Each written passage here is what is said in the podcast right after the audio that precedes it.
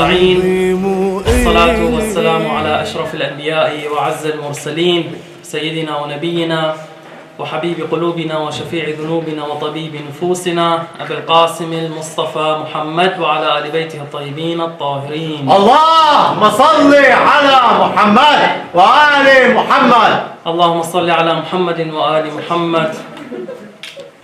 إن الله وملائكته يصلون على النبي. يا أيها الذين آمنوا صلوا عليه وسلموا تسليما. اللهم صل على محمد وآل محمد. اللهم صل على فاطمة وأبيها وبعلها وبنيها والسر المستودع فيها. اللهم صل على من شرفت الصلاة بالصلاة عليه. اللهم صل على محمد وآل محمد. عن مولانا أمير الموحدين علي بن أبي طالب عليه السلام أنه قال أول الدين معرفته وكمال معرفته التصديق به وكمال التصديق به توحيده وكمال توحيده الإخلاص له Zu den wichtigsten Aspekten, was die Muslime in der heutigen Zeit beachten müssen, sei es Anhänger der Rechtsschule der Ahlul Bayt, also die sogenannten Schiiten, oder seien es Anhänger der Rechtsschule der Gefährten, die sogenannten Sunniten, gehört die detaillierte, ausführliche, historische und theologische Unterscheidung zwischen dem sunnitischen Islam und dem umayyadischen Islam. Das ist wirklich eines der Aspekte, was viele Missverständnisse vorbeugen kann, wenn man sich mit diesem Thema beschäftigt. Weil, wenn wir in den sozialen Medien gehen, sehen wir die ganzen Streitigkeiten. Die Sunniten werfen den Schiiten was vor. Dann kommt der eine und sagt, ich folge den Salaf al-Salih. Dann sagt man, du bist Salafi. Dann sagt er, nein, ich bin Sunnite. Dann sagt der, der Sunnite zum Schiiten, ihr seid doch Kuffari, glaubt an die, und, äh, an die Göttlichkeit eurer Imame. Dann sagt der Schiite, nein, du beleidigst Imam Ali, du bist ein Nasibi. Und so weiter und so fort. Diese sozialen Streitigkeiten, die wirklich vom Niveau her kaum zu unterbieten sind, rühren aus zweierlei Gründen einher. Zum einen natürlich die Ignoranz, ohne Zweifel. Man hat keinerlei Wissen dies darüber, man streitet sich nur, um sein eigenes Ich zu verteidigen. Und zum anderen ist es nicht die ausreichende Unterscheidung zwischen einem wesentlichen Aspekt, zwischen einem sunnitischen Islam und einem umayyadischen Islam. Jetzt mag man sich fragen, was ist denn der Unterschied zwischen diesen beiden Strömen? Der Unterschied ist ganz klar, wenn man es detailliert formulieren möchte. Während der sunnitische Islam sowohl die religiöse als auch politische Autorität von Ali ibn Abi Talib bestätigt, leugnet der umayyadische Islam in erster Linie die religiöse Autorität von Amir al-Mu'minin Ali ibn Abi Talib. Das heißt, die, der sunnitische Islam oder wenn wir die klassischen sunnitischen Gelehrten sehen, dann sehen wir, dass in großen Tönen von Imam Amir al-Mu'minin gesprochen wird, dass er gelobt wird. Wie wir letztes Mal gesagt haben, einer, ein Autor der sechs wichtigsten Bücher der Ahlus Sunnah, al-Nasai, wurde getötet, weil er ein Buch geschrieben hat über die Vorzüge von Amir al-Mu'minin Ali ibn Abi Talib a.s. Und weil er in diesem Buch keine Vorzüge von Muawiyah erwähnt hat. Und ihr könnt euch erinnern, als man ihn gefragt hat, wieso hast du keine Vorzüge von Muawiyah erwähnt, hat er gesagt, ich habe keine gefunden. Die einzige Aussage des Propheten über Muawiyah, die ich gefunden habe, war, möge sein Bauch niemals satt werden. daraufhin hat man ihn geschlagen und gepeitscht, bis er zu Tode gefoltert wurde. Imam al-Shafi'i beispielsweise und so weiter. Wir, haben, wir sehen also, es gibt sunnitische Gelehrte, hohe Imame der Ahl-Sunnah, die die religiöse Stellung von Amir al-Mu'minin beibehalten. Der umayyadische Islam greift gezielt diese religiöse Autorität von Ali ibn Abi Talib an. Und wir haben auch letzte Woche diese Überlieferung erwähnt. Entaminni bimanzilati Haruna min Musa haben die umgewandelt zu Entaminni bimanzilati Qaruna min Musa und haben Generationen mit dieser Ideologie erzogen. Mehrere Jahrzehnte wurde Amir al-Mu'minin auf der Kanzel verflucht. Also nochmal um die Überlieferung zu übersetzen. Der Prophet, ihr kennt alle die ähm, die Aussage des Propheten, du bist von mir wie, Har wie, Har wie Aaron von Musa, wenn man es auf Deutsch sagen will, abgeändert zu Qarun zu Musa. Und Qarun war einer der größten Feinde von Musa im heiligen Koran. Daher wirklich an dieser Stelle, deswegen haben wir auch letzte Woche aus, äh, vorletzte Woche ausführlich darüber gesprochen, eine, ein, eine Botschaft an alle Muslime, seien es Sunniten oder Schiiten, niemals verallgemeinern. Nicht alle Sunniten hassen die Ahlul Bayt und können die Namen Ali, Hassan, Hussein nicht hören, aber auch nicht alle Schiiten beleidigen und verfluchen die Sahaba. Ja, wir kritisieren einige Gefährten, wir sprechen das an, was unserer, unserer Meinung nach, unserer Ansicht nach die Wahrheit ist, aber wir gehören nicht zu den Beleidigenden. Wieso? Ali ibn Abi Talib ist unser Imam. In Sufin hat er seine eigenen Anhänger gehört, wie sie die Leute von Muawiyah äh, beschimpft haben. Und was sagte er zu ihnen? Er sagte, ich mag es nicht, dass ihr zu den Beschimpfern gehört. Unterlasst dieses. Wir halten uns an unseren Imam. Was die anderen machen, ist ihre, ihre Entscheidung. Unser Fürst, unser Maula ist Amir al-Mu'minin. Wenn wir sagen, wir sind Shi'atu Ali, dann müssen wir uns auch wie Ali benehmen. Wenn jemand uns beleidigt und angreift, dann handeln wir gemäß der, also dann handeln wir gemäß der Methodik des Heiligen Korans, Salama. Also Friede mit euch oder alles in Ordnung. Al-Khitabu laka wa man yastahiqu al-Khitab. Oder laka wa man yastahiqu al-Khitab, wie einige Gelehrte sagen. Daher, also äh, in der letzten Abhandlung haben wir gesagt, drei Gründe gibt es, wieso die Menschen sich gegenseitig hassen oder wieso es Hass unter den Menschen gibt. Zum einen haben wir gesagt Neid. Das war eines der größten Faktoren, wieso Amir al-Mu'minin bekämpft wurde. Neid. Und wir haben diese Überlieferung der drei angeführt, wo viele große Gelehrte gesagt haben, äh, große Sahaba des Propheten gesagt haben, wir wünschten, wir hätten drei wenn wir diese gehabt hätten, wir hätten alles gegeben, was wir besessen hätten. Zweitens, die Wahrheit ins Gesicht zu sagen. Und drittens, die Ignoranz der Gesellschaft. Das nur als kleine Wiederholung, was wir im ersten Teil besprochen haben. Wir haben diese Vortragsreihe die historische und spiritu oder das historische und spirituelle Dasein von Ali ibn Abi Talib genannt. Und damit gehen schon zwei Säulen einher, schon vom Namen aus. Einmal die Historie, das heißt die Geschichte, die historische Biografie von Ali ibn Abi Talib a.s. und zum anderen die spirituelle Basis von Ali ibn Abi Talib, die spirituelle Säule von Emir al-Mu'minin a.s. Und wir hatten eigentlich vorgehabt, das Ganze mehr historisch zu machen, also wirklich auf die Biografie, weil die Hintergründe und die spirituelle Dimension von Emir al-Mu'minin kann man nicht so einfach und leicht erklären. Und es reicht aus, wenn wir eine Aussage des Propheten zitieren, der sagte, O Ali, dich kennt niemand außer Allah und ich. O Ali, niemand kennt dich außer Allah und ich. Das reicht eigentlich schon aus. Aber im Arabischen gibt es ein Sprichwort, was sagt, Ma la yudraku kullu, la yutraku kullu. Was nicht alles begriffen oder was nicht komplett begriffen werden kann, soll auch nicht komplett weggelassen werden. Das heißt, nur weil wir gemäß unserem beschränkten Intellekt nicht in der Lage sind, die Vollkommenheit von Amir al-Mu'minin zu begreifen, heißt es nicht, dass wir es nicht mal versuchen, gemäß unserem Intellekt ihn zu verstehen. Aber ich sage euch, wenn wir in diesem Gebiet einsteigen, Gänsehaut ist vorprogrammiert und Nachdenken ist vorprogrammiert. Weil diese Abhandlung, die wir jetzt oder wo wir uns jetzt darauf geeinigt haben, dass wir die jetzt äh, anstreben, sind in erster Linie Aqa'id, also die reinen theologischen Glaubensüberzeugungen. Das wird vor allem für die Theologiestudenten hier sehr, sehr interessant sein, weil ihr werdet das bestimmt in Jamiat al-Mustafa schon haben oder später auch bekommen, dann habt ihr jetzt schon mal einen Vorteil. Ich sage nur eins über das Imamat. Nur das Imamat im Koran als Thema hat unser Lehrer Ayatollah Sayyid Kamal Haidari 174 Vorträge. Nur um das Imamat gemäß dem Koran zu beschreiben. Und ich habe mir diese Vorträge schon mehrmals angehört und ich habe bisher noch nie öffentlich über diese Vorträge gesprochen, sondern immer mehr so auf diese anderen Sachen beschränkt. Aber ich merke, wozu eigentlich? Das Problem ist, es wird immer den Rednern gesagt, haltet die Vorträge einfach, sprecht nicht so schwer, weil die meisten verstehen es. Zum einen, die Sunniten verstehen das eventuell nicht. Wir können solche Abhandlungen nicht bringen, weil es da Missverständnisse gibt. Okay. Sprecht diese Aspekte nicht, weil viele es nicht verstehen werden. Okay. Sprecht nicht über diese Aspekte, weil dies und jenes. Am Ende sehen wir, die Moscheen werden immer leerer, weil es wird immer wieder das Gleiche gesprochen. Solche Sachen wie beispielsweise Lästerei, Hochmut. Wie oft spricht man darüber, aber in der Gemeinde gibt es diese Krankheiten trotzdem. Ich persönlich bin der Auffassung, wenn wir das Imamat betrachten, weil das Imamat wird uns zum Tawhid führen, das Imamat wird uns zum Prophetentum führen, das Imamat wird uns das Fundament unserer Glaubensüberzeugung sagen Glaubt mir, wenn ihr die Abhandlung über Tawhid hört und was Imam, Amir al-Mu'minin über Allah subhanahu wa ta'ala sagt und wenn ihr begreift, was, was der Tawhid uns eigentlich mitteilen will, dann kommt ihr nicht mal in den Gedanken über Lästerei und Hochmut nachzudenken. Diese Themen sind gar keine Themen mehr für euch. Das verspreche ich euch.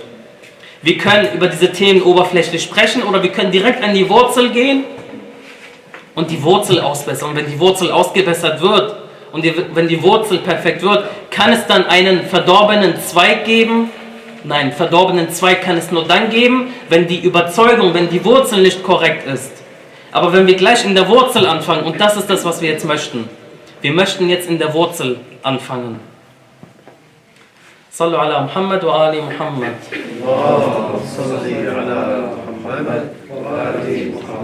Das heißt, wir möchten in allererster Linie jetzt schauen, wer und was ist Ali ibn Abi Talib, salawatullahi wa salamuhu alayhi. Und wir möchten das natürlich in mehreren Stufen natürlich abhandeln.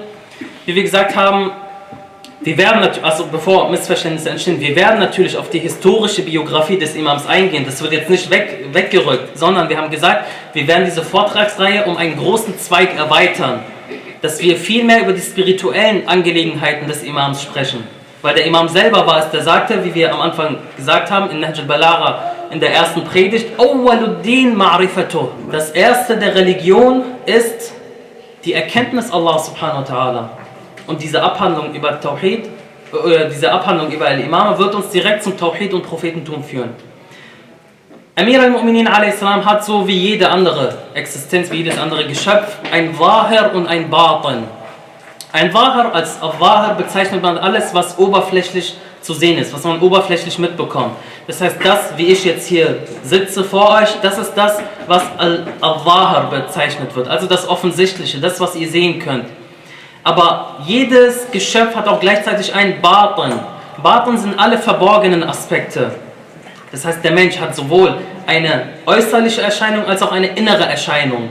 Eine Erscheinung, die viel vorher existiert hat, bevor er auf diese Welt gekommen ist. Und eine Existenz, die auch nach dieser Welt weiter existieren wird.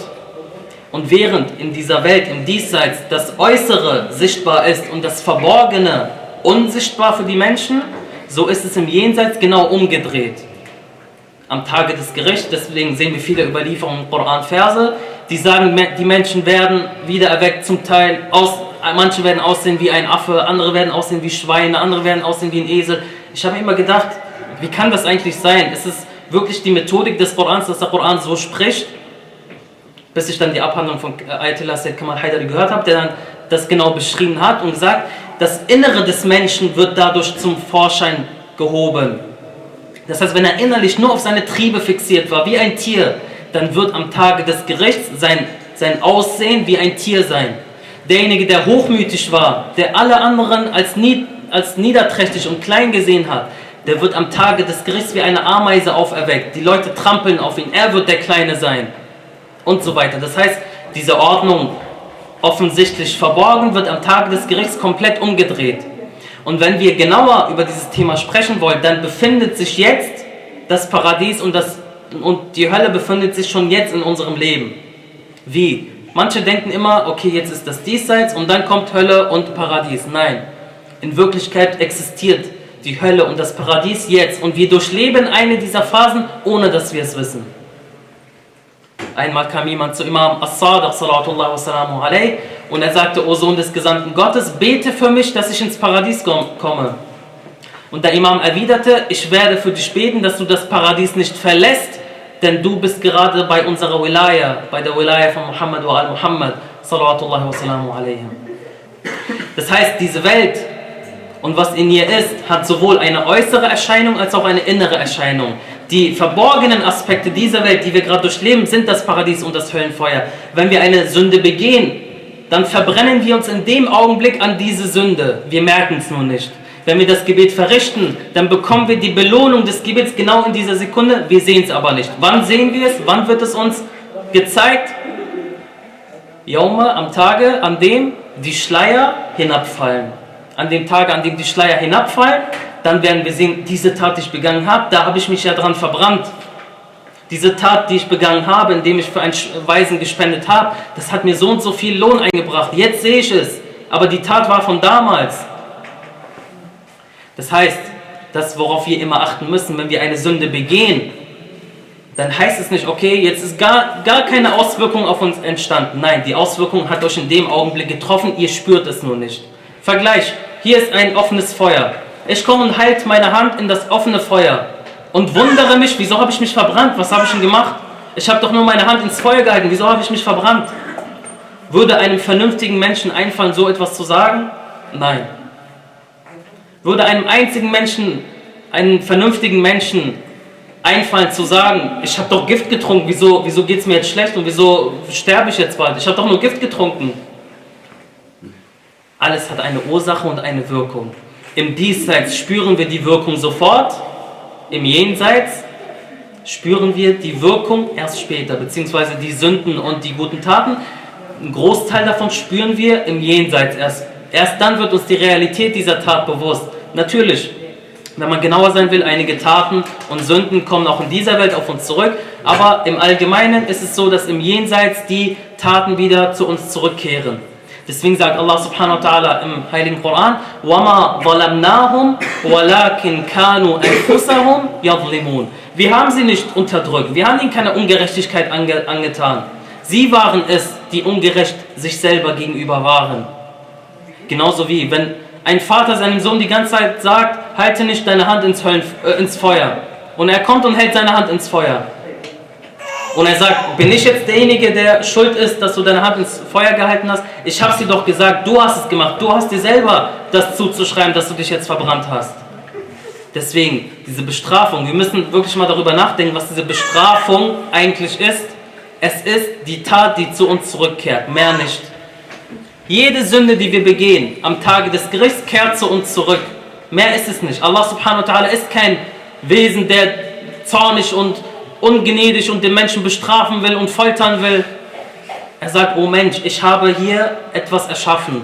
Es liegt viel Gutes daran, es liegt einiges Schlechtes daran. Halte dich vom Schlechten fern und geh zum Guten. Und dann wirst du das beste Leben haben, sowohl im Diesseits als auch im Jenseits. Was macht der Mensch mit seiner Ignoranz? Geht und begeht das Schlechte und wundert sich dann, wieso am Jenseits eine Bestrafung auf ihn wartet. In Wirklichkeit ist es keine Bestrafung, deswegen mag ich das Wort Bestrafung auch nicht. Es ist am Ende zum einen eine Reinigung der Seele und zum anderen ist es deine Tat, die zu dir zurückkehrt, mehr nicht. Das ist eigentlich eine, das ist eigentlich, wenn, das war jetzt ein kurzer Exkurs bezüglich der Taten, aber ich denke, dadurch wird vielen deutlicher und viele ähm, reflektieren dann mehr über ihre eigenen Taten, wenn sie diesen Sachverhalt erstmal wissen was die Taten eigentlich sind. Deswegen die Asma, die Unfehlbarkeit der Imame, diese Asma, diese Unfehlbarkeit ist eine Unfehlbarkeit. Wieso? Weil die Imame der Ahlul Bayt, weil die Mahsumin jegliche Tat in ihrer, in ihrer wahren Existenz kennengelernt haben. Sie wissen, diese Tat bringt mir diese Wirkung. Und deswegen denke ich nicht mal daran, eine Sünde zu begehen. Viele stellen sich das immer noch so vor, ein Mahsum, ein Unfehlbarer, wenn er jetzt kommt er, er, ist gezwungen, unfehlbar zu sein. Er kann keine Sünde begehen, wenn er jetzt kommen würde und eine Sünde, was, wenn ein Masum kommen würde und was stehlen wollen würde, dann würde ein Blitz vom Himmel kommen, um ihn daran zu hindern. Nein, du bleibst gefälligst Masum, ob du willst oder nicht. Nein, das ist nicht so. Der Masum kennt die Wahrheit jeglicher Taten und er denkt nicht einmal daran, eine Haramtat zu begehen, weil er genau weiß, was auf ihn zukommen wird. Würde einer von euch wenn wir jetzt hier einen Becher Schwefelsäure hätten, hochkonzentrierte Schwefelsäure, und ihr wisst, was Schwefelsäure mit dem Körper macht, und ich gebe dir, trink mal. Du würdest sagen, bist du verrückt? Niemals, halt das Ding von mir fern. Würde einer von euch daran denken, Schwefelsäure zu trinken, ihr würdet nicht einmal im Traum daran denken. Es ist so weit von euch entfernt, ihr denkt nicht einmal daran. Für den Machsum ist jede Sünde als Beispiel wie das Trinken von Schwefelsäure. Deswegen sind sie Machsumin. Und nicht, weil sie gezwungen werden, weil sie keine andere Wahl haben, weil ein Blitz vom Himmel kommt und sie daran hindern würde, eine Sünde zu begehen. Das ist der einzige Grund. Deswegen, wieso wir jetzt auf das Thema gekommen sind, alles hat einen Wahrheit, alles hat einen Batan. Wir wollen über Imam, Imam Amir al-Mu'minin sprechen in seiner Wahrheitsfunktion, in seiner offensichtlichen Funktion. Das heißt, der ein, ein 63-jähriger Mann in dem Sinne, der der engste Vertraute des Propheten sallallahu alaihi wa war, der erste Muslim war und so weiter. Aber auf der anderen Seite die verborgenen Aspekte. Das die beste Schöpfung nach dem Siegel der Propheten sallallahu alaihi wa alaihi. Eine Person, die sagt, ich kenne die Wege der Himmel besser als die Wege der Erde. Eine Person, die sagt, أنا الأول وأنا الآخر وأنا الظاهر وأنا الباطن.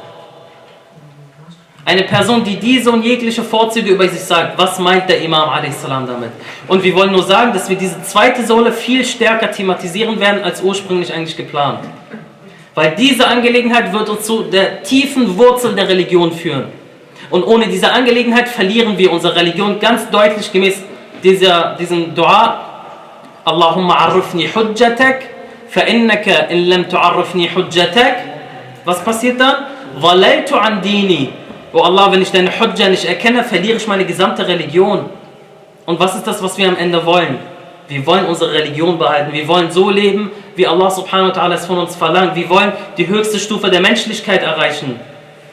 Und der beste und direkteste Weg dazu ist der Weg von Imam Amir al-Mu'minin, Ali ibn Abi Talib, sallallahu wasallam alaihi. Wieso? Denn er ist das direkte Tor zu Rasulullah Muhammad, sallallahu alaihi wa alihi. Allah, salli ala Muhammad wa ali Muhammad. Aber woher wissen wir das eigentlich? Woher wissen wir, dass Ali a.s. oder der Prophet Muhammad sallallahu alaihi die besten und vorzüglichsten Geschöpfe sind? Schon seit Adam a.s. ist diese Tatsache bekannt. Viele von euch kennen, also nochmal, achso, wenn wir jetzt über Adam reden, also wir versuchen jetzt äh, jedes Thema, was wir so ein bisschen berühren, so ein bisschen auch zu erklären, weil da immer viele Missverständnisse sind. Adam a.s. ist der erste Khalif von Allah subhanahu wa ta'ala auf dieser Erde. Inni ja'ilun, inni ja'ilun fil ardi Khalifa. Adam a.s. wurde erschaffen und war sowas wie ein Beta-Mensch, könnte man sagen. Eine, eine, eine, wie nennt man nochmal dieses, ein Produkt, das zuerst Beta-Version, genau. Man könnte sagen, eine Beta-Version des Menschen. Der Mensch, der als erstes quasi in dieser Form als Khalif erschaffen wurde, war Adam a.s. Und Adam a.s. lebte in einem Garten auf dieser Welt. Er lebte nicht im Paradies, was äh, quasi im Jenseits dann zu finden ist, wo nach der Abrechnung ein Teil der Menschen hinkommt. Er lebte nicht in diesem Paradies in Al-Jannah, sondern er lebte auf einem, auf einem Garten auf der Erde, im Diesseits. Und in diesem Garten gab es noch keine Scharia. Was heißt Scharia? Scharia ist eine Gesetzgebung. Das heißt, es gab kein Halal und es gab kein Haram.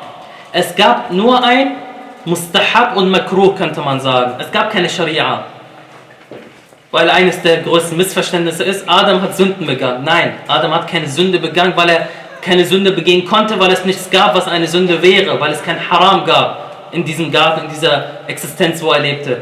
Es gab nur ein Tarkul Aula, das Unterlassen des Besseren. Es wäre besser für Adam gewesen, er hätte sich dem Baum nicht genährt. Aber er kannte das noch nicht, dass jemand den Namen Allah subhanahu wa ta'ala benutzt und dabei lügt. Weil ihr wisst, Iblis la'anullah kam zu Adam und hat bei dem Namen und bei der Heiligkeit von Allah subhanahu wa ta'ala geschworen und hat gelogen. Und Adam a.s. kannte das nicht. Wir alle kennen die Geschichte von Adam, aber er selber kannte sowas noch gar nicht. Er kannte es nicht, dass man, dass man im Namen Gottes schwört und dabei lügt. Nicht so wie heute jemand, der Wallah, Wallah, Wallah und eine Lüge nach der anderen nonstop. Damals kannte das Adam noch nicht. Deswegen hat Adam a.s. etwas begangen, was er besser hätte nicht begehen sollen. Das heißt, hätte er es unterlassen, wäre es besser für ihn gewesen. Aber er wollte Allah subhanahu wa ta'ala um Vergebung bitten. Jetzt schauen wir, wie hat Adam a.s. Allah subhanahu wa ta'ala um Vergebung gebeten? Hat er gesagt, oh Allah, vergib mir? Weil das sind diejenigen, die kommen und der Restschule der Ahlul Bayt vorwerfen und sagen, ihr Anhänger der Ahlul Bayt, ihr Schiiten, Ihr macht nie Dua direkt zu Allah subhanahu wa ta'ala. Ihr holt immer Fürsprecher und das ist Schirk. Die sagen, schaut auf Adam a.s. فَتَلَقَّى آدَمَ مِنْ رَبِّهِ كَلِمَاتٍ فَتَابَ عَلَيْهِ إِنَّهُ هُوَ التَّوَّابُ الرَّحِيمُ Wie hat Adam a.s. um Vergebung gebeten? Allah subhanahu wa ta'ala sagt, da empfing Adam von seinem Herrn Worte, worauf er ihm verzieh. Wahrlich, er ist der Allverzeihende, der Barmherzige. Welche Worte empfing Adam a.s.? وَعَلَّمَ آدَمَ الْأَسْمَاءَ كُلَّهَا, wie es im Koran heißt, und er hat Adam alle Namen beigebracht. Wir fragen uns, welchen Namen hat Allah subhanahu wa ta'ala Adam a.s. beigebracht? Manche kommen und sagen, auch Gelehrte der, der Rashula der Al-Bayt und sagen, er hat ihm die Namen der Dinge beigebracht. Das ist ein Himmel, das ist ein Baum, das ist ein Weg, das ist ein Mensch und so weiter. Andere sagen, nein, er hat ihm die Namen der Engel beigebracht. Das ist Jibrail, Israfil, Malakul Maut ähm, und so weiter. Andere sagen, nein, zusätzlich oder dazu hat er ihm die Namen der Ahlul Bayt beigebracht. Und wenn wir jetzt genau schauen, wie Adam um Vergebung gebeten hat bei Allah subhanahu wa ta'ala, dann sehen wir, was mit Muhammad wa al-Muhammad zu der Zeit war.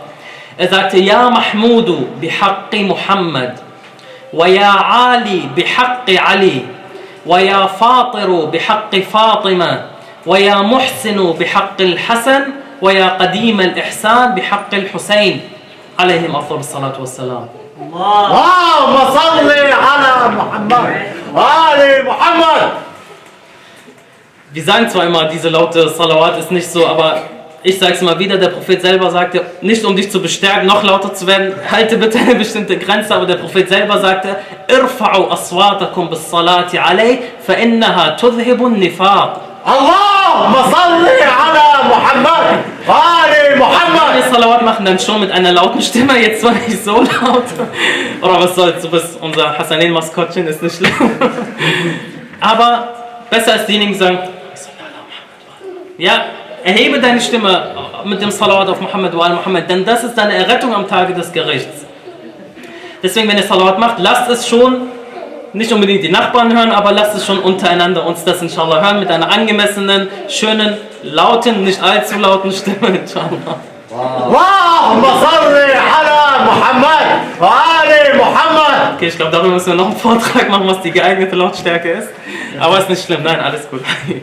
Auf jeden Fall, Adam a.s. hat Allah subhanahu wa ta'ala mit diesen fünf Namen um Vergebung gebeten. Frage, die meisten Vorträge stoppen bis hier. Ich habe mich auch immer gefragt, Moment mal, geht es nicht irgendwie weiter? Die meisten Vorträge stoppen hier, alle machen Salawat, sind happy und gehen nach Hause. Wie geht es denn weiter eigentlich? Allah subhanahu wa ta'ala fragte Adam a.s., um ihn zu testen, oh Adam, woher hast du diese fünf Namen eigentlich? Woher weißt du das? Und Adam a.s. sagte, oh Allah, als du mich erschaffen hast, habe ich zu meiner Rechten geblickt und ich sah deinen erhabenen Thron mit einem grünen Schimmer. Und ich sah auf diesen Schimmer fünf Namen geschrieben, Muhammad, Ali, Fatima, Hassan und Hussein. Und ich dachte mir dabei, Allah subhanahu wa ta'ala in seiner gesamten Erhabenheit und Majestät und Hoheit und Weisheit hat entschieden, dass lediglich diese fünf Namen auf seinem Thron stehen und deswegen denke ich mir, es gibt keinen näheren und besseren Weg zu dir als durch diese fünf, die auf deinem Thron stehen. Muhammad, Ali, Fatima, Hassan, Hussein. Und wisst ihr, was das bedeutet? Wenn Adam a.s. mit diesem Namen Allah subhanahu wa ta'ala angebetet hat und mit diesem Namen Allah subhanahu wa ta'ala um Vergebung gebeten hat, was ist dann mit den anderen Propheten, die nach ihm waren?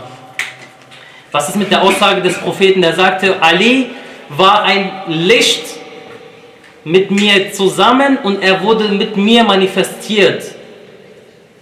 Das heißt, Ali a.s. war ein Licht mit dem Gesandten Gottes Muhammad sallallahu alaihi der von Adam über alle Propheten, der am Ende der Zeit manifestiert wurde als Mensch. Da gibt es noch viele andere Überlieferungen, aber dazu kommen wir später, wenn wir einige Basics äh, erläutert haben, damit es nicht zu viel Gewicht auf einmal ist, inshallah. صلوا على محمد وآل محمد. اللهم صل على محمد وآل محمد. ثانية يرحمكم الله. اللهم صل على محمد وآل محمد. ثالثة على حب سيدنا ومولانا أمير المؤمنين علي بن أبي طالب. اللهم صل على محمد وآل محمد. Daher wollen wir also genau über diese Aspekte sprechen. Und wie gesagt, wir werden die Aussagen des Imams erläutern. Wir werden über einige Predigten in Nahjul Balara sprechen. Wir werden über einige Aussagen von Imam Amir al-Mu'minin bezüglich dem Tawhid sprechen. Weil ich sage euch eins, eine persönliche Erfahrung. Und ich hoffe wirklich, dass jeder diese Erfahrung machen wird. Als ich mich mit dem Thema beschäftigt hatte, mit Tawhid, weil Ayatollah Sayyid Kamal Haidari damals im Unterricht vor, 14, vor sechs Jahren hat 64 Vorträge gehabt über Tafsir von Ayat al-Kursi. Ayat al-Kursi, Tafsir, davon 64 Vorträge. Und ich habe diese 64 Vorträge vielleicht fünfmal hintereinander gehört. Und als ich dann wirklich verstanden habe, was damit gemeint ist, sage ich euch, dass ich zu dem Zeitpunkt, nachdem, ich das, nachdem es wirklich Klick gemacht hat, dass ich ab dem Zeitpunkt gespürt habe, dass ich zum ersten Mal das Gebet richtig bete. Zum ersten Mal habe ich gespürt, dass ich weiß, was es bedeutet, wenn ich Allahu Akbar sage. Zum ersten Mal habe ich gespürt, was es bedeutet. Das ist wirklich ein unbeschreiblich schönes Gefühl, wenn man Bismillah ar-Rahman ar-Rahim im Gebet sagt. Viele kommen Allah Akbar, Bismillah ar-Rahman ar-Rahim, Alhamdulillah, Das Gebet ist zu Ende, bevor man irgendwas gemacht hat. Aber das Wertvollste war für mich, als ich dann Surat al-Ikhlas gelesen habe. Bismillah ar-Rahman ar-Rahim, Qul huwa Allahu ahad. Ahad, was bedeutet dieses Ahad? Tawhid al-Wahidi, Tawhid al-Ahadi. Was ist der Unterschied zwischen Wahid und Ahad? Ich sage euch, es sind so viele schöne Erkenntnisse drin, dass ihr dann spüren werdet, die ganzen Jahre, die ich zuvor gebetet habe, das war eigentlich nichts. Erst jetzt spüre ich die Süße des Gebets. Erst jetzt habe ich gelernt, was das Gebet eigentlich ist. Erst jetzt weiß ich, zu wem ich spreche. Und inshallah werden wir ausführlich darüber sprechen. Der Sayyid hat seine Vortragsreihe so strukturiert, indem er ein Tafsir äh, gemacht hat, indem er gesagt hat, wir fangen an, Tafsir, also Ayat al-Kursi, Allahu la ilaha illa huwa al-hayyul qayyum, la ta'khudhu sinatun wa la nawm und so weiter. Wir fangen an, erstes Wort Allah, fünf Vorträge. La ilaha illa huwa, sieben Vorträge. Al-Hay, so und so viele Vorträge. Al-Qayyum, so und so viele Vorträge. Wieso nicht Allahu la ilaha illa huwa al-Rahmanur Rahim? Wieso Al-Hay al-Qayyum? Was haben diese zwei Namen auf sich? Das, darüber werden wir inshallah ausführlich sprechen. Und ich hoffe, dass ihr auch diese Süße dann schmecken werdet, des Tauhids. Und seit diesen Abhandlungen sind alle anderen Aspekte automatisch schon verschwunden. Wieso? Weil du dich selber in diesem Angesicht und der Hoheit und Majestät Gottes selber als nichts betrachtest. Du sagst, wie, wie kann ich überhaupt daran denken, besser zu sein als jemand anderes? Allah subhanahu wa ta'ala hat diese Gemeinschaft geschaffen. Allah subhanahu wa ta'ala hat die Ma'sumin geschaffen. Die Ma'sumin selbst haben sich als das Kleinste gesehen. Wie kann ich es wagen, mich als etwas Besseres zu sehen? All diese Aspekte verschwinden, wenn wir unser Fundament At-Tawhid wirklich festigen. Imam Amir al-Mu'minin ist der direkte Weg zum Tawhid, das verspreche ich euch. Deswegen wird er nicht umsonst Amir al-Muwahidin genannt, der Fürst der Einheitsbezeugenden. صلوا على محمد وآل محمد اللهم صل على محمد وآل محمد und vor allem das Wissen des Imams wird eine große Rolle spielen. Ich hatte meiner Mutter das Buch ausgeliehen, Ilm al-Imama, habe ich gestern extra wegen euch nochmal zurückgenommen. 540 Seiten nur über Ilmul Imam, das Wissen des Imams. Woher stammt dieses Wissen? Was ist das für eine Art des Wissens? Wird dieses Wissen gelehrt oder ist es ein Wissen, was durch eine andere Art und Weise vermittelt wird? Wie steht dieses Wissen in Beziehung zum Wissen von Allah subhanahu wa ta'ala? Wie steht dieses Wissen in Verbindung äh, zum Wissen des Gesandten Gottes? Wie steht dieses Wissen in Bezug auf den heiligen Koran? Gibt es Grenzen dieses Wissens des Imams? Und so weiter und so fort. Weil, wenn wir über das Wissen von Emir al-Mu'minin a.s. sprechen, so fällt uns direkt eine Sache vom, äh, von ihm auf, was er sagte. Er sagte, Saluni qabla an tafriduni. Fragt mich, bevor ihr mich verliert. Und das ist eine Aussage, die niemand nach ihm und nur der Gesandte Gottes vor ihm treffen konnte. Sonst niemand. Viele haben es versucht und gesagt, fragt mich, bevor ihr mich verliert. Aber sie haben sich so dermaßen blamiert. Amir al-Mu'minin war der Einzige, der sich trauen konnte zu sagen, fragt mich, bevor ihr mich verliert, ohne sich zu blamieren. Und er sagte weiter, denn ich kenne die Wege des Himmels besser als die Wege der Erde. Amir al-Mu'minin war es, der zu seinem engsten Gefährten Kumail ibn Ziyad sagte, O Kumail, von, auf dich tröpfelt das, was bei mir überschwappt. Hadith al-Haqiqa.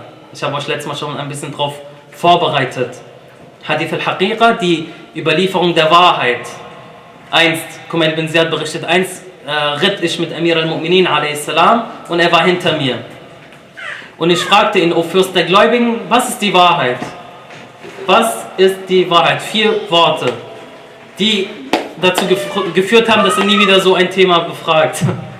O Amir al-Mu'minin, was ist die Wahrheit?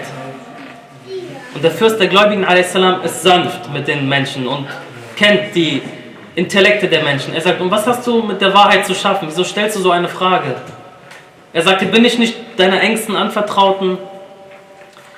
Er sagte, O Kumail, das, was bei mir überschwappt, tröpfelt auf dir. Wenn wir ein Glas haben und dieses Glas voll mit Wasser machen, das Glas ist voll und etwas tröpfelt dann über. Er sagt, das Wissen, was ich habe, das, was ihr alle habt, das, das, das sind nur Tropfen, die auf euch runterfallen. Deswegen wird über den Fürsten a.s. berichtet, dass er zu einer Grube ging und dort seine Geheimnisse aus, ausgesprochen hat. Und Salman fragte ihn, O Fürst der Gläubigen, was machst du da? Er sagte, O Salman, hier drin ist Wissen, aber ich spreche zu der Erde, denn die Erde versteht, versteht mich mehr als die Bewohner dieser Erde. Er sagte, Kumail ibn Ziyad sagte danach, bin ich denn nicht einer, oder würdest du jemals jemanden enttäuschen, der mit einer Frage zu dir kommen würde? Und daraufhin sagte der Imam, er sagte, die Wahrheit ist die Enthüllung der Herrlichkeiten, der Erhabenheit ohne das Mittel der Anspielung. Er sagte, erklär mir mehr darüber. Er sagte, die Eliminierung des Imaginären mit dem nüchternen Bewusstsein des Gewussten. Er sagte, erklär mir mehr darüber. Er sagt, das Zerreißen des Schleiers für die, für die Eroberung des Geheimnisses. Er sagte, erklär mir mehr darüber. Er sagte, die Anziehung der Einheit aufgrund des Attributes von At-Tawhid. Er sagte, erklär mir mehr darüber. Er sagte, ein Licht, das lichtvoll ist aus der Morgendämmerung der Ewigkeit und auf die Tempel der Einheit Allahs scheint, die seine Wirkungen sind. Er sagte, erklär mir mehr darüber. Und er sagte, oh Kumail, löscht die Lampe, dann Fajr ist angebrochen. Vor allem, als sie losgeritten sind, war gerade Maghrib angebrochen. Als der Imam diese Aussage fertig brachte, war Fajr angebrochen. Was dazwischen ist, Allahu Alam, da halte ich mich raus. Was hat der Imam da gesagt? Erklär uns diese Worte. Ich habe keine Ahnung. Ich muss es euch gestehen. Ich kann es nicht. Würde ich diese Worte erklären können, hätte ich vielleicht irgendeinen Philosophie-Lehrstuhl an einer der besten islamischen Universitäten im Iran oder sonst irgendwas. Ich weiß nicht mal, ob es jemanden gibt, der das so, mit Sicherheit niemand, der es so erklären kann, wie Imam Amir al-Mu'minin es meinte, aber die sicherlich mehr dazu sagen können. Ich sage nicht einen Buchstaben dazu. Ich wollte euch nur mal einen Einblick geben, was, was was für Worte der Imam a.s. fällt, in welchem Intellekt, in welchem Level er eigentlich spielt. Und sie kommen und sagen, er ist der Vierte. Bei Allah ist es ein Verbrechen. Bei allem Respekt, es ist ein Verbrechen zu sagen, Amir al-Mu'minin ist der Vierte nach Rasulullah sallallahu alaihi wa es ist, ein, es ist ein Verbrechen. Diese Mensch, diesen, diesen Menschen, den wir haben, diese, diese Schatztruhe an Wissen des Gesandten Gottes, der einzige Gefährte des Propheten, wo es so weit dazu kam, dass die Menschen Sujud vor ihm gemacht haben und ihn angebetet haben und gesagt haben, er ist Gott, billah. Und er selber hat es zurückgewiesen und äh, geleugnet. Aber weil die Menschen gesehen haben, diese, diese Person ist übernatürlich, er ist kein normaler Mensch. Sie haben angefangen, ihn anzubeten. Und das ist das, wovon der Prophet sallallahu alaihi am meisten Angst hatte. Und deswegen habe ich letztes Mal auch gesagt, der Prophet sallallahu alaihi glaubt nicht, dass er die Vorzüge von Ali alle so genannt hat, wie sie sind. Er hat sich stark zurückgehalten. Ja, Tropfen sind nur übergeschwammt von den Vorzügen von Amir al-Mu'minin auf uns hinab und das ist so, wie wir ihn jetzt sehen. Aber was die Wahrheit von Amir al-Mu'minin sind, weit entfernt ist unser Intellekt das, zu, Intellekt, das zu erfassen. Aber wir sagen, wenn Ali ibn Abi Talib solch ein Level hat, was ist dann mit Rasulullah sallallahu alaihi wa wenn Ali diese Großartigkeit ist und er dann kommt und sagt, als dieser jüdische Gelehrte zu ihm ging und fragte, bist du denn ein Prophet? Er sagte, wehe dir, ich bin nur ein Diener von den Dienern Muhammad sallallahu alaihi wa und das ist Ali. Und was für einen großartigen und erhabenen Gott haben wir, wenn Ali ibn Abi Talib sein Sklave und sein Diener ist? Das Level und das Wissen und die Erhabenheit von Amir al-Mu'minin ist eine außerordentliche Angelegenheit. Aber wir versuchen Schritt für Schritt, so viel wie es unser Intellekt zulässt, in diesem Gebiet reinzukommen. Und so weit wie wir kommen, wird es inshallah einen großen Einfluss auf unser Leben haben. Oder das nächste Beispiel, Dua Kumail ibn Ziyad. Dua Kumail ist eines der, auch eines der Geheimnisse, könnte man sagen, von Emir al-Mu'minin was der Kumail ibn Ziyad beigebracht hat. Dua al-Khadr a.s das, was die Rechtsschule der Ahlul Bayt, und das ist eines der größten Punkte, wovon ich überzeugt bin, dass die Rechtsschule der Ahlul Bayt der richtige und der direkteste Weg zu Allah subhanahu wa ta'ala ist. Ich sage der direkteste Weg zu Allah subhanahu wa ta'ala ist. Weil es in keiner Rechtsschule, wenn wir die Rechtsschulen vergleichen alle miteinander, Fiqh haben alle Rechtsschule, Aqidah haben alle Rechtsschule, Kalam, okay, Falsafa, manche sagen Haram, manche sagen Halal. Erfahren sowieso größte Kufr, was die Leute sagen. Wir sagen, nein, in, in dem Maße, wie es äh, sein soll, ist es in Ordnung. ich war einmal im Unterricht bei Atilla Said Kamal Haidari vor einigen Jahren in Qom und wir hatten erstmal Bahth al-Kharaj, also für Kharaj äh, Fiqh und Usul und dann saßen ganz viele Leute, das war im Jahr 2012, saßen ganz viele Leute und haben dem Unterricht zugehört. Und die Leute wissen, erstmal kommt Unterrichtseinheit 1, dann Unterrichtseinheit 2 und die dritte Unterrichtseinheit war Arfan. Und auf einmal, als die zweite Unterrichtsreihe fertig war, 90% der Leute sind aufgestanden und sind rausgegangen. Sogar der Begleiter des Sayyids, der seine Sachen mit unterstützt und trägt und die Kamera aufbaut, ist auch rausgegangen. Der Sayyid erlaubt niemandem, diesen Unterricht zu besuchen, der nicht mindestens eine Doktorstufe in der Philosophie hat. Was darunter ist, er darf diesem Unterricht nicht folgen.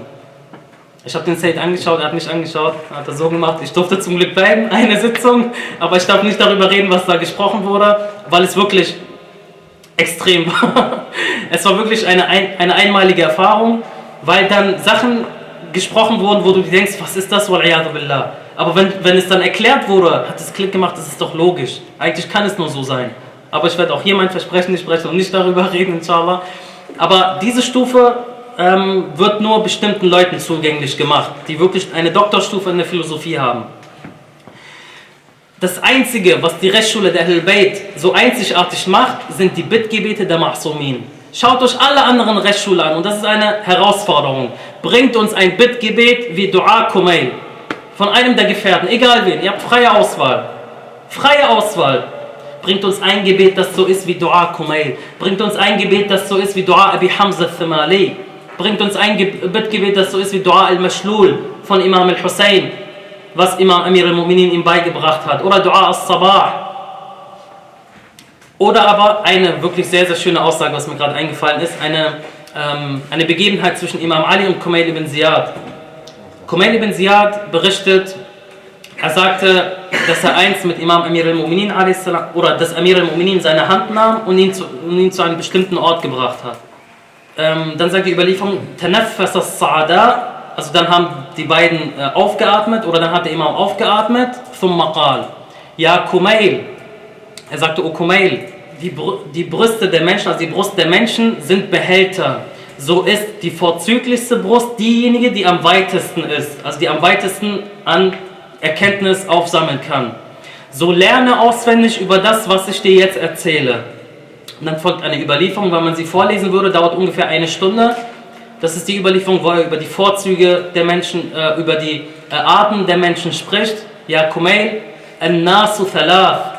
فعالم رباني ومتعلم على سبيل النجاة وهمج رعات يميلون مع كل ريح Er sagt, O Kumail, die Menschen sind dreierlei. Einmal ist es der Lehrer, der Rabbani, der, der, der erhabene Lehrer quasi. ومتعلم على سبيل النجاة und derjenige, der lernt. Und die dritte Art, was ist es, O Fürst der Gläubigen? Er sagt, die dritte Art, das sind die, Schafe, sowas umgangssprachlich wie Schafe. Yemiluna ma'akulli rih. Sie neigen mit jedem Wind. Kennt ihr die Äste im Wind?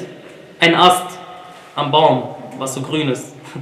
Wenn ein Wind kommt von Westen nach Osten, dann weht es in die Richtung. Kommt ein Wind von einer anderen Richtung, dann weht es in die andere Richtung. Kommt ein Wind von hinten, dann weht es nach vorne und so weiter. Sie wehen gerade mit jeder Meinung. Jeder kennt die eine oder andere Person, die so ist, die mal zu dieser Meinung hegt, mal zu dieser Meinung, mal diese Meinung vertritt und irgendwie keinen Abschluss findet und sich mit keinem Thema richtig beschäftigt.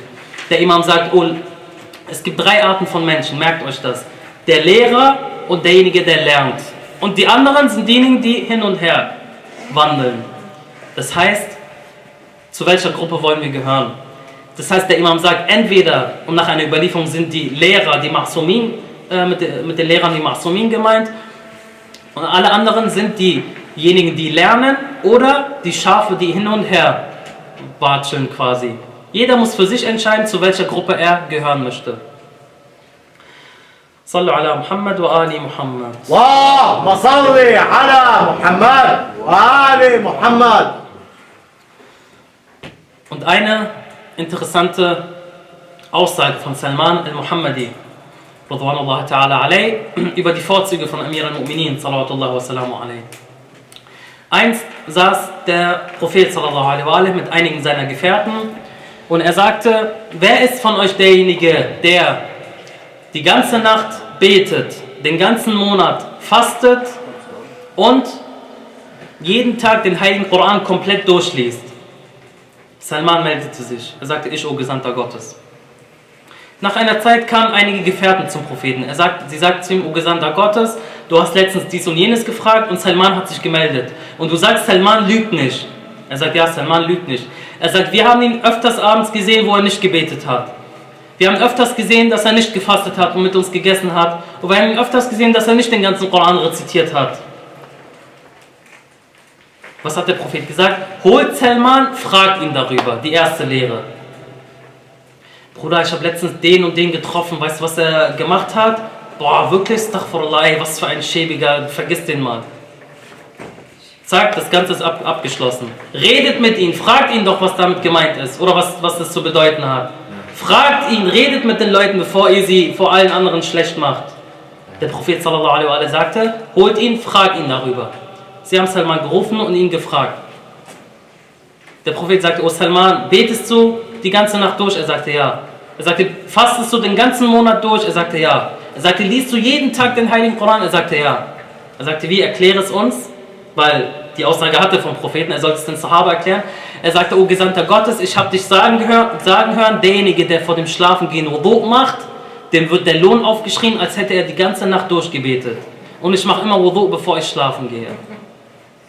Und O Gesandter Gottes, du warst es, der gesagt hat, wer am 13., 14. und 15. des, Monat, äh, des Monats fastet, ist es, als hätte er den gesamten Monat gefastet.